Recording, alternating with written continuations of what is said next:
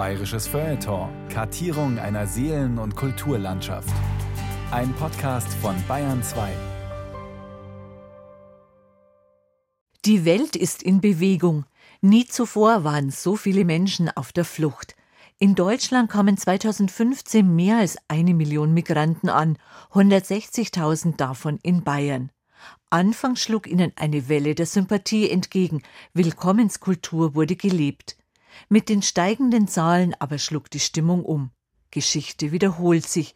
Zwischen 1944 und 1950 suchten zwölf Millionen Flüchtlinge und Vertriebene aus früheren deutschen Ostgebieten im Westen eine neue Heimat.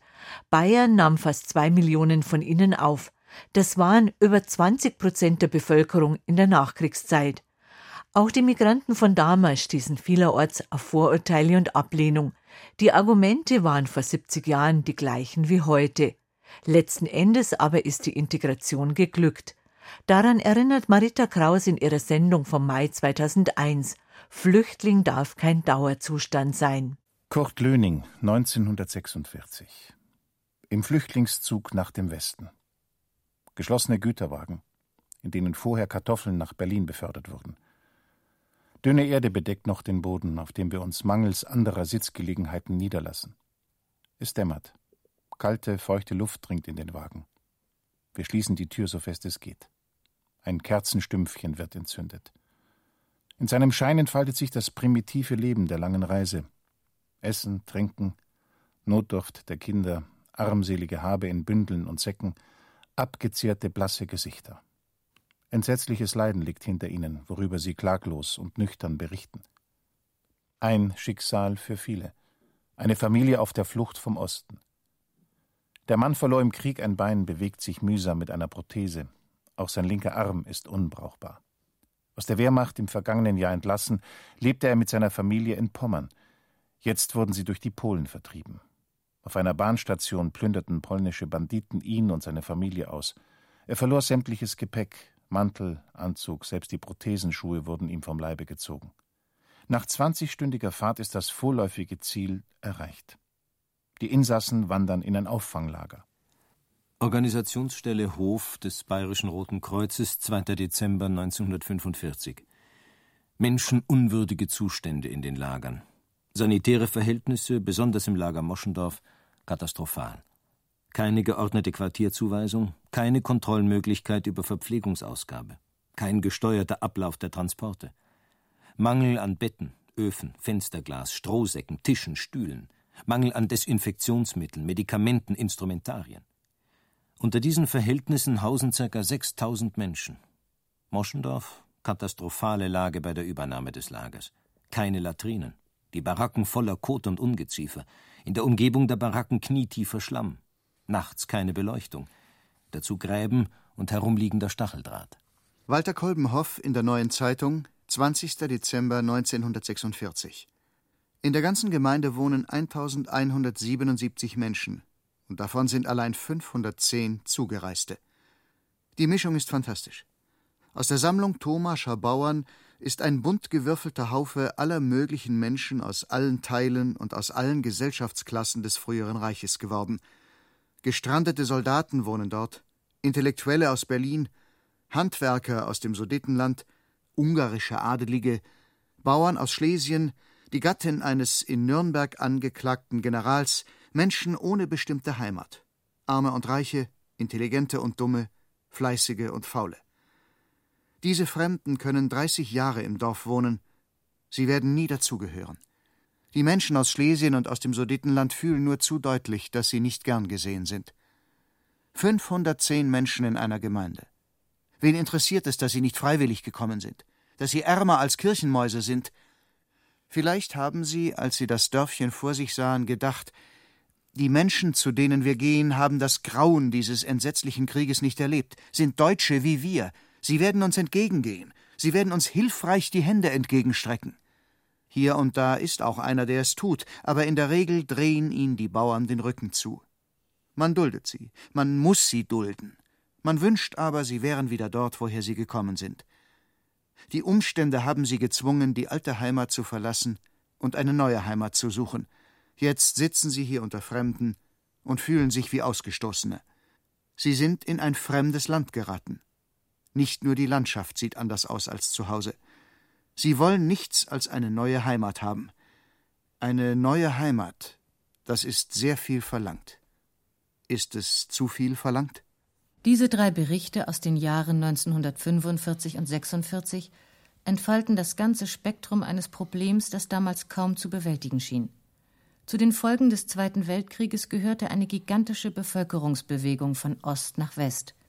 Sie nahm ihren Anfang mit der Flucht vor der Roten Armee und erreichte ihren Höhepunkt in der systematischen Vertreibung der Deutschen aus den Gebieten östlich von Oder und Neiße sowie aus Ost- und Südosteuropa. Insgesamt waren davon zwischen 1944 und 1950 etwa 15 Millionen Deutsche betroffen, von denen 12 Millionen das verkleinerte und besetzte Nachkriegsdeutschland erreichten. Etwa zwei bis drei Millionen Deutsche verloren bei Flucht und Vertreibung ihr Leben. Der Anfang dieser Art von ethnischen Säuberungen lag jedoch viel früher. Das gesamte 20. Jahrhundert war in vielfältiger Weise von umfänglichen Bevölkerungsverschiebungen geprägt. Neben mehr oder weniger freiwilligen Migrationen standen Flucht und Vertreibung, Deportation und Umsiedlung. Zu Recht wurde dieses Jahrhundert daher das Jahrhundert der Flüchtlinge genannt. Einer der unrühmlichen Marksteine dieser Geschichte war der Lausanner Vertrag von 1923, der solche Zwangsumsiedlungen und ethnischen Säuberungen völkerrechtlich sanktionierte.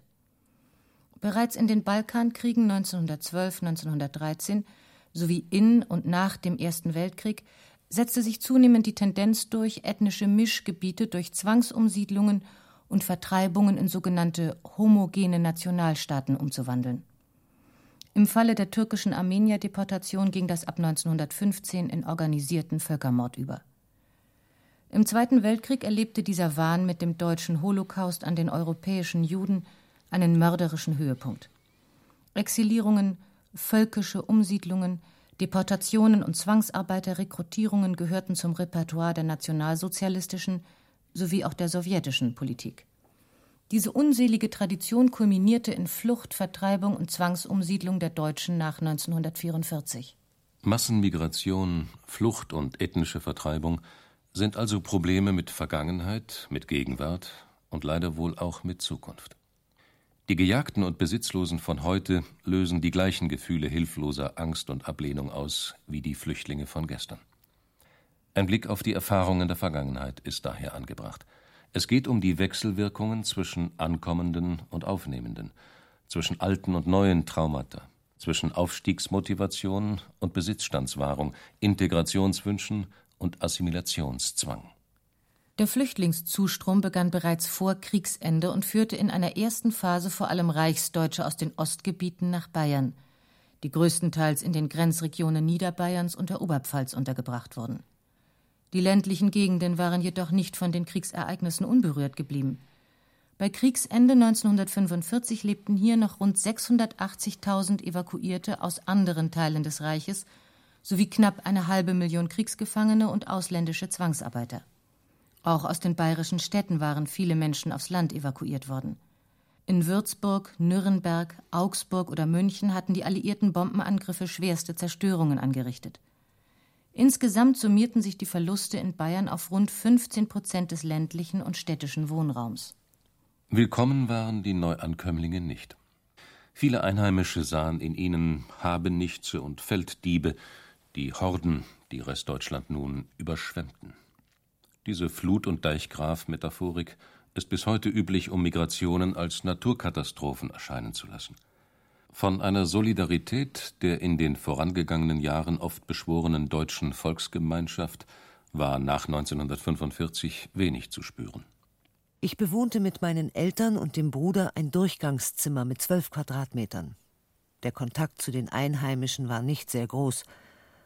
Unsere Hausfrau war immer am Schimpfen auf uns. Das meiste haben wir nicht verstanden, nur das eine Scheißflüchtlinge.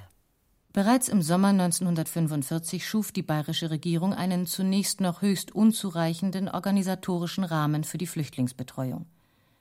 Sie berief einen Sonderbeauftragten für das Flüchtlingswesen. Im November wurde dann das Staatskommissariat für das Flüchtlingswesen beim Bayerischen Staatsministerium des Inneren ins Leben gerufen.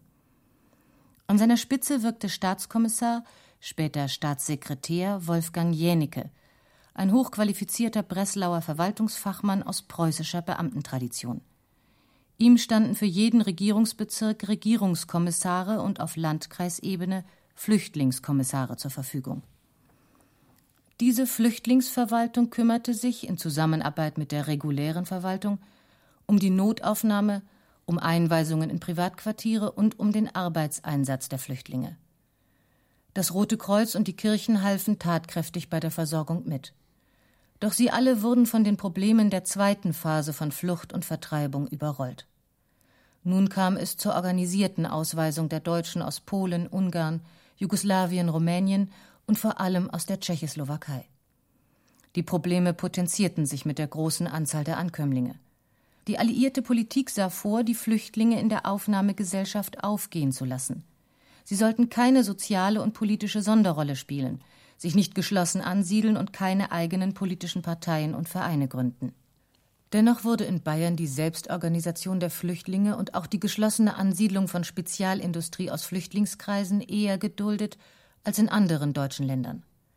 So bildeten sich auch bald Selbsthilfeorganisationen wie die Sudetendeutsche oder die Südostdeutsche Hilfsstelle, die sich als Interessenvertretungen der jeweiligen Flüchtlingsgruppen fühlten. Im Sommer 1946 verbot die Militärregierung allerdings deren Tätigkeit, da sie fürchtete, es könne sich hierdurch eine Minderheitenvertretung etablieren. Diese Hilfsstellen wurden jedoch zum Kern einer erfolgreichen Selbstorganisation. Vor allem die Sudetendeutschen wurden bald nicht nur die zahlenmäßig stärkste, sondern auch die politisch einflussreichste Vertriebenengruppe in Bayern. Unter der einheimischen Bevölkerung wuchs hingegen die Angst vor Überfremdung. So schrieb ein bayerischer Flüchtlingskommissar im Februar 1946 Die Stimmung unter der angestammten Bevölkerung nimmt allmählich einen erbitterten Charakter dadurch an, dass immer wieder und wieder neue Flüchtlingsströme in die Bauerndörfer, die an sich schon ziemlich vollgestopft sind, hineingeleitet werden. Es geht bereits so weit, dass in verschiedenen Städten und Dörfern Flugblätter, die auf Vervielfältigungsmaschinen gedruckt werden, verbreitet werden und zum Hinauswurf der Preußen und Schlesier usw. So auffordern.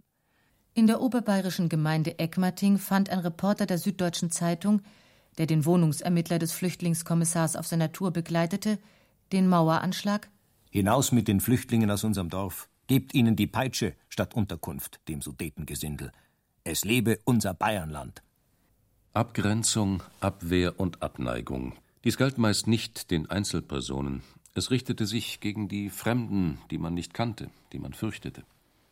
Der Krieg war verloren, der äußere Feind weggefallen. Nun musste ein neues Innen und Außen konstruiert werden. Ein Wir und die anderen. Wenn möglich mit Zuweisungen von Gut und Böse. Als Projektionsobjekte boten sich dafür die Flüchtlinge an. In absoluten Zahlen war Bayern das wichtigste Aufnahmeland geworden. Prozentual lag die Quote in Mecklenburg, in Schleswig-Holstein und Niedersachsen höher. Bei der Volkszählung vom September 1950 lebten in Bayern 1,92 Millionen Heimatvertriebene. Das entsprach über 20 Prozent der bayerischen Bevölkerung. Die Sudetendeutschen mit über einer Million stellten die größte Gruppe, gefolgt von über 450.000 Schlesiern, dann von Ungarndeutschen und Volksdeutschen aus dem übrigen Ausland. Um diese Zeit etwa nahm die zweite wichtige Migrationsbewegung dieser Jahre immer größere Ausmaße an, die mehr oder weniger freiwillige Flucht aus der DDR. Das Lebensgefühl dieser Zeit der Völkerwanderung drückte Erich Kästners Marschlied 1945 aus, das Ursula Herking in dem Münchner Kabarett Die Schaubude vortrug. Es wurde zu einem Identifikationslied der Trümmerepoche. Vor dem Bild an der Landstraße stand die junge Frau in Männerhosen und altem Mantel, mit Rucksack und zerbeultem Koffer. In den letzten 30 Wochen zog ich sehr durch Wald und Feld und mein Hemd ist so durchbrochen, dass man's kaum für möglich hält. Ich trag Schuhe ohne Sohlen der Rucksack ist mein Schrank. Meine Möbel haben die Polen und mein Geld die Dresdner Bank. Ohne Heimat und Verwandte und die Stiefel ohne Glanz. Tja, Das wäre nun der bekannte Untergang des Abendlands. Zwei, drei, vier, links zwei, drei. Hin ist hin, was ich hab, ist allenfalls. Links zwei, drei, vier, links zwei, drei. Ich hab ja den Kopf, ich hab ja den Kopf noch fest auf dem Hals. Ausweisung und Flucht gingen oft so viele Schikanen voraus, dass die meisten Vertriebenen die Grenzüberschreitung zunächst als große Befreiung erlebten. Etliche hatten Racheaktionen, Demütigungen, Vergewaltigungen und Zwangsarbeit erlitten. Weiße Armbinden machten sie als Deutsche kenntlich und setzten sie Hass und Verachtung aus. Mit maximal 20 Kilo Gepäck mussten die Familien, zu einem großen Teil Frauen und Kinder, oft in kürzester Frist ihre Häuser verlassen und alle Wertgegenstände zurücklassen. Friedrich Prinz schildert die Vertreibung aus Tetschen in seinem Buch Szenenwechsel so. Man hörte viel über Selbstmorde von älteren Ehepaaren oder ganzen Familien, die einfach nicht fassen konnten, dass sie Haus und Heimat verlieren sollten und deshalb den Gashahn auftreten. Allein in Tetschen sollen es Hunderte gewesen sein. Die Richtungen der Eisenbahnzüge wechselten von Tag zu Tag. Es war reines Roulette, welche Chance man bekam. Im Grunde war es uns am Schluss fast gleichgültig. Wir wollten nur noch hinaus aus der großen Räuberhöhle Heimat.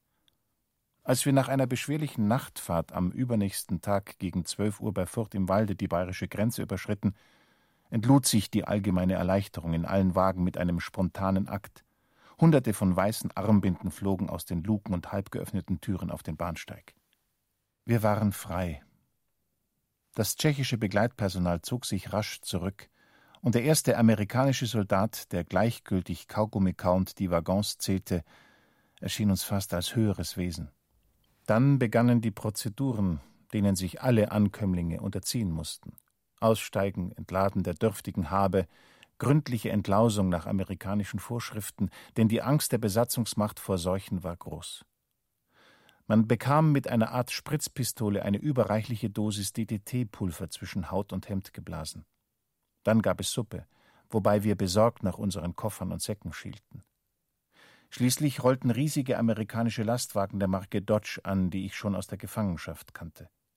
Auf die verlud man unser Gepäck, und als alle Wagen vollgepackt waren, mussten wir selbst auf dieses Gebirge von Koffern, Bündeln und Säcken hinaufsteigen.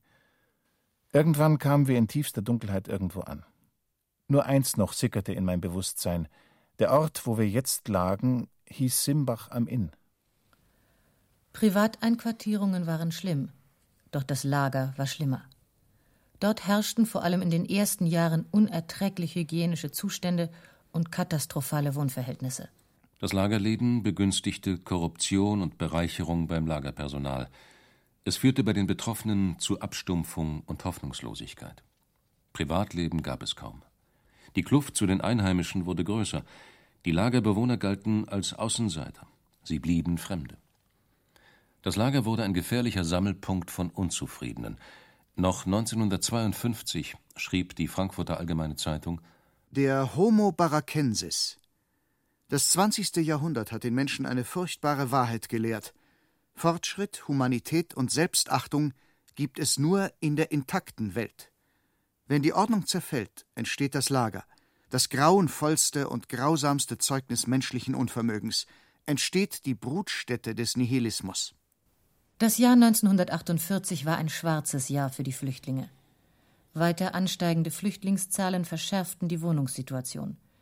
Die Währungsreform zwang das Staatssekretariat für das Flüchtlingswesen zu Einsparungen. Die Arbeitslosigkeit unter den Flüchtlingen nahm wieder rapide zu. Neu gegründete Betriebe standen vor dem Ruin. Es brodelte unter den Flüchtlingen. Als eine Studentengruppe das Durchgangslager Allach II besuchte und für die vorgefundenen Missstände Öffentlichkeit schuf, wurde das zum Anstoß von Protesten auch der Flüchtlinge selbst. Die Lagerbewohner des Durchgangslagers Dachau versammelten sich unter ihrem Führer Egon Hermann, erhoben Vorwürfe gegen die Lagerleitung und drohten Hungerstreiks an. Sie forderten die Entlassung des Lagerleiters, eine Erhöhung der Lebensmittelrationen, bauliche Verbesserungen sowie eine Verminderung der Bewohnerzahl. Den Höhepunkt erreichte diese Dachauer Lagerrevolte, die einzige ihrer Art in der Nachkriegszeit, als Egon Hermann einen Abteilungsleiter des Staatssekretariats und dessen Mitarbeiter im Lager festsetzte und die Masse zur Lynchjustiz aufforderte.